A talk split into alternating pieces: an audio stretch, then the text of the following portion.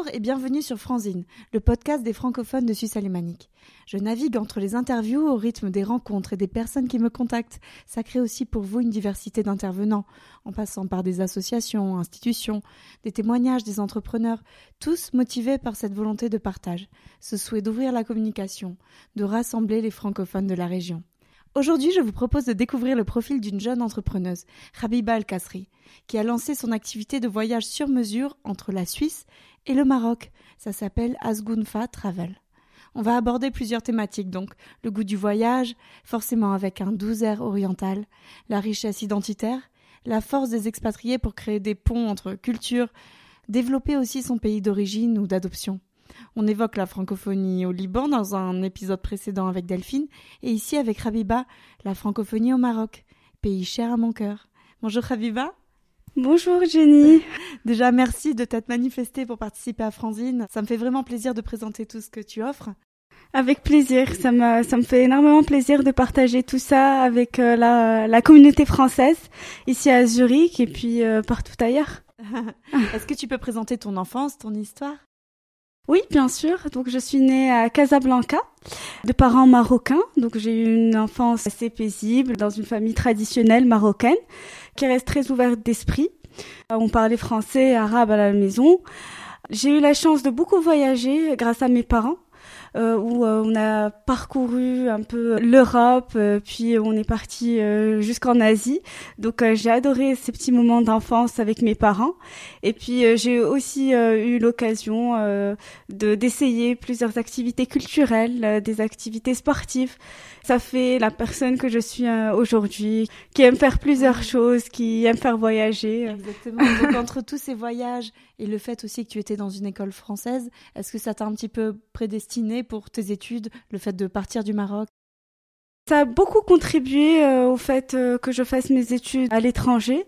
Donc j'ai fait ma scolarité dans une école française et ensuite euh, le bac en poche, je voulais faire des études supérieures qui soient internationales. Donc j'ai opté vers des études de commerce. Donc j'ai fait une prépa à Paris avant de faire l'école de commerce de Toulouse où j'ai passé des années merveilleuses. J'ai eu la chance de faire des échanges mmh. en Espagne, puis aux États-Unis, en Allemagne où euh, j'ai fait des, des, stages très très enrichissants en finance parce que je me suis spécialisée en finance, mhm. mais euh, également euh, un double diplôme en Allemagne qui m'a apporté beaucoup de choses aujourd'hui et avec du recul qui sont tellement enrichissantes. Oui, parce que je ne l'ai pas mentionné, mais tu travailles aussi dans une banque en plus de ton entreprise de voyage. Oui. Donc tu joins un peu toutes tes passions.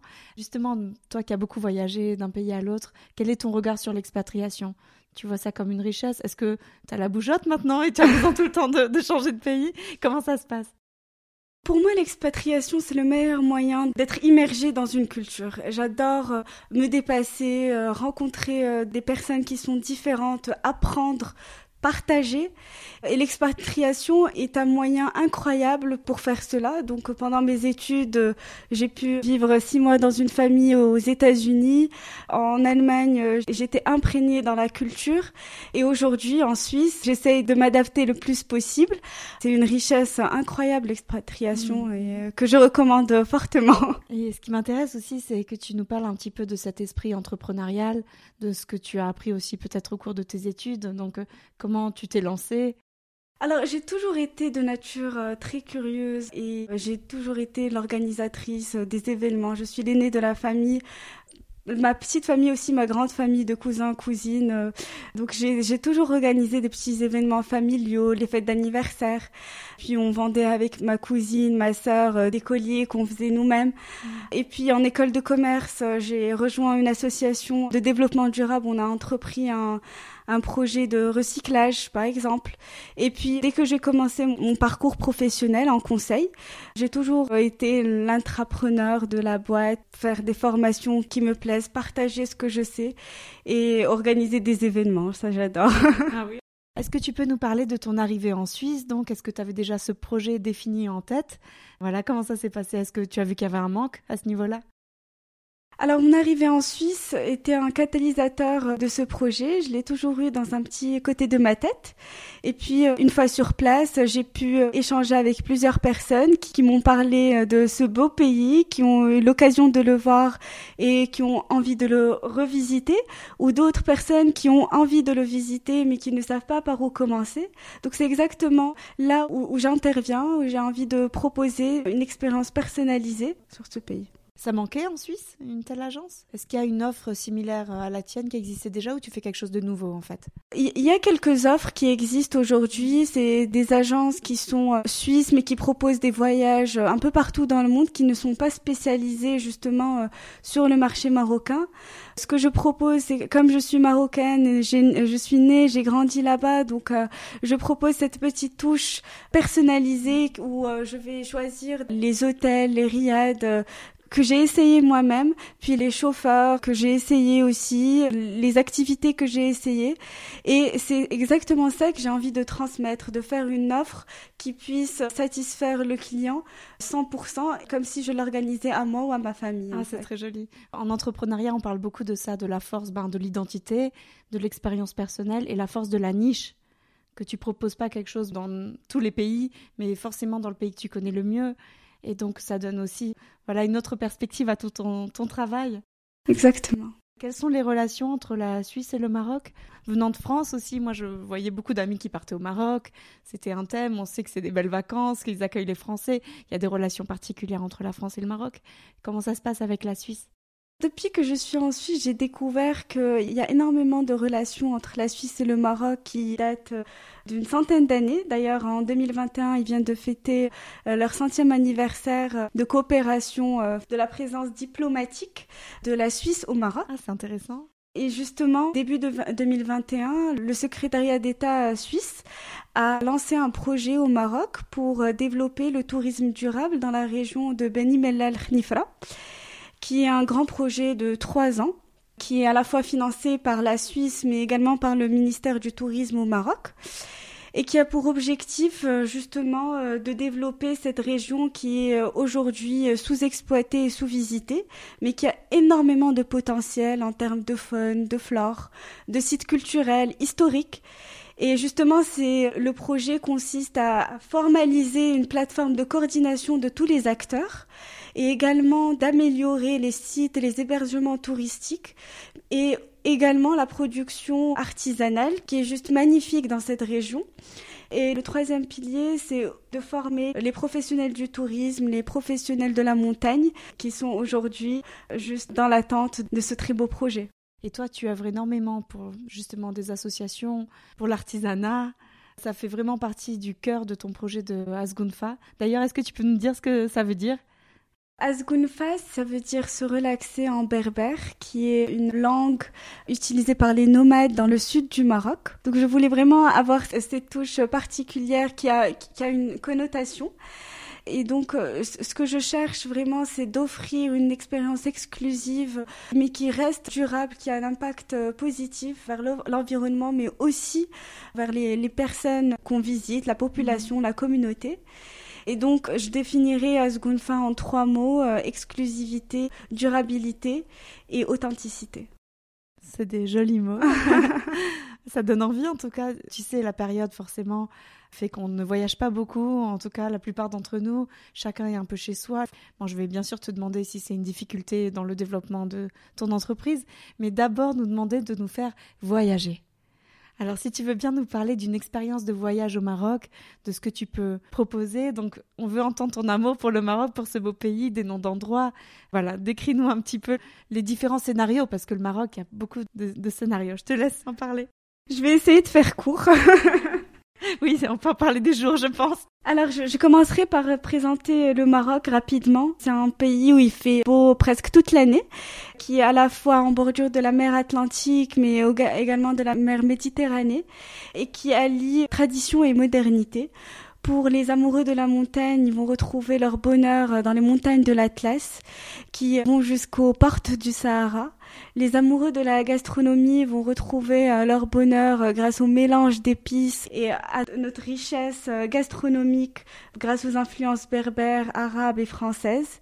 Et puis les amoureux de la plage vont retrouver également leur bonheur dans les plages paradisiaques au nord du Maroc ou surfer dans les plages de Tarazout. Aujourd'hui, j'ai envie de vous faire voyager vers le Sahara, qui euh, la meilleure période, je conseillerais le printemps, vu qu'il fait pas très chaud ni très froid. Et on commencera par Marrakech, à visiter euh, les joyaux de cette ville ocre, avec euh, notre partenaire local qui va vous faire euh, les visites de ces palais, ces palmeraies, ces lieux gastronomiques avant de prendre la route vers la vallée de Skoura, qui est une oasis pas très loin de Ouarzazate. Sur la route, on va découvrir plusieurs casbahs. Euh, certaines sont encore habitées et on va découvrir des palmeraies à, perte de vue jusqu'à arriver à Merzouga. Merzouga qui est, est qui est la porte du Sahara, des dunes à perte de vue donc euh, je vais vous euh, transporter en dos de chameau euh, pour une petite balade pour découvrir le coucher du soleil jusqu'à votre camp. Un accueil chaleureux des nomades va vous attendre dans votre camp. Vous allez avoir un petit thé à la menthe, une danse folklorique et vous allez passer deux jours incroyables dans ce camp hors du temps avant de revenir vers la civilisation en passant par les montagnes de l'Atlas, les gorges de Dadès et puis notre retour vers Marrakech pour revenir en Suisse. Merci. Déjà, il fait un peu plus chaud. Est-ce qu'on peut faire ça avec des enfants? On peut carrément faire ça avec des enfants. Il y a énormément d'activités, que ce soit à l'extérieur de Marrakech, des activités sportives, des activités culturelles. Puis euh, à Ouarzazate, par exemple, il y a la Cité du cinéma, où il y a énormément de films qui ont été tournés là-bas. Et puis ils vont jouer avec les chameaux euh, au Sahara, jouer avec le sable. C'est une expérience très très enrichissante euh, pour les enfants. Au niveau sécuritaire, je te demande aussi, est-ce que tu as des régulations, tu fais attention le Maroc est un pays très très sécurisé. D'ailleurs, il y a beaucoup de femmes seules qui voyagent euh, que j'ai rencontrées quand je voyage au Maroc, des femmes de partout dans le monde, et euh, elles n'ont jamais eu de problème au Maroc. Il faut bien sûr euh, bien se vêtir, respecter les règles locales, et puis ça reste un pays musulman, mhm. donc donc voilà. Mais un peuple accueillant et chaleureux. Oui, oui, oui. donc tu as monté ton entreprise juste avant que ne commence la crise du Covid. Eh j'aimerais bien savoir comment tu as réagi, comment tu as rebondi, parce que bon, je sais que le Maroc a laissé ses frontières ouvertes, mais la plupart du temps, hein, ils ont permis aux gens de voyager quand même. La crise n'est pas aussi forte euh, là-bas apparemment. Comment toi tu as réagi du coup?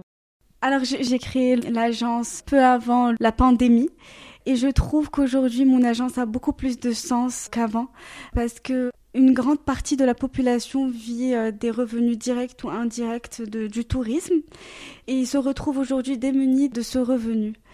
Et donc, euh, grâce à mon agence, j'essaie tant bien que mal de promouvoir le tourisme au Maroc pendant qu'on peut pratiquement pas voyager en ce moment euh, au Maroc, mais promouvoir le voyage local, développer mon offre, faire parler du Maroc à travers les réseaux sociaux. Euh, je suis sur euh, Clubhouse, je suis sur euh, Instagram, je suis sur LinkedIn. J'adore partager et du coup la pandémie m'a permis de développer beaucoup plus vite mon offre et j'ai également vu euh, en voyageant que les artisans marocains se retrouvent également démunis de ce revenu, des étrangers qui peuvent venir. Et donc j'ai décidé de créer une plateforme pour leur permettre de vendre leurs produits artisanaux à travers ma plateforme et donc euh, promouvoir l'artisanat marocain. Donc tu proposes quel genre de produits? Je propose des tapis, des tapis faits main 100% laine et qui sont 100% euh, naturels avec des couleurs euh, naturelles, aînées par exemple, la menthe, des produits 100% faits main qui sont faits avec beaucoup d'amour par ces femmes. Et donc les produits que je vends sur le site euh, vont directement à ces femmes. Et aujourd'hui, je cherche d'autres artisans. Je proposerai très prochainement des produits en raffia, en palmier, faits main avec des sacs en palmier, de la décoration euh, en raffia qui allie modernité et tradition. C'est intéressant, on va suivre tout ça. Je vais mettre les liens d'ailleurs vers tous tes réseaux dans la bio du podcast. Vous pourrez le retrouver. J'ai une autre question et je sais que tu es très active à ce sujet-là. Est-ce qu'on peut voyager aussi faire venir des produits comme ça? Donc euh, vraiment c'est magnifique parce que tu crées un dynamisme économique pour cette région, tu donnes voilà, tu permets d'ouvrir des ponts. Mais est-ce qu'on peut faire tout ça sans trop impacter l'écologie? La question de l'impact carbone est vraiment revenue et on l'a vu là pendant la crise quand il y avait le lockdown et plus d'avions. Ben, les gens se réjouissaient pour la qualité de l'air, etc. Donc est-ce que tu peux nous en parler? C'est une très bonne question. Le voyage a clairement un impact sur l'environnement, sur la planète. Et en voyageant avec moi, j'essaye de compenser le plus possible cette empreinte carbone faite par le voyage. Euh, on a un système de calcul de cette empreinte et puis euh, on est associé à une association euh, dans les montagnes de l'Atlas qui plante des arbres par des fermiers et donc par exemple en voyageant pendant une semaine de la Suisse vers le Maroc, on consomme plus ou moins une tonne de carbone et euh, du coup on plante euh, à peu près sept arbres et donc euh, on, vous donne un certificat de ces sept arbres et vous savez exactement où ils sont dans quel champ.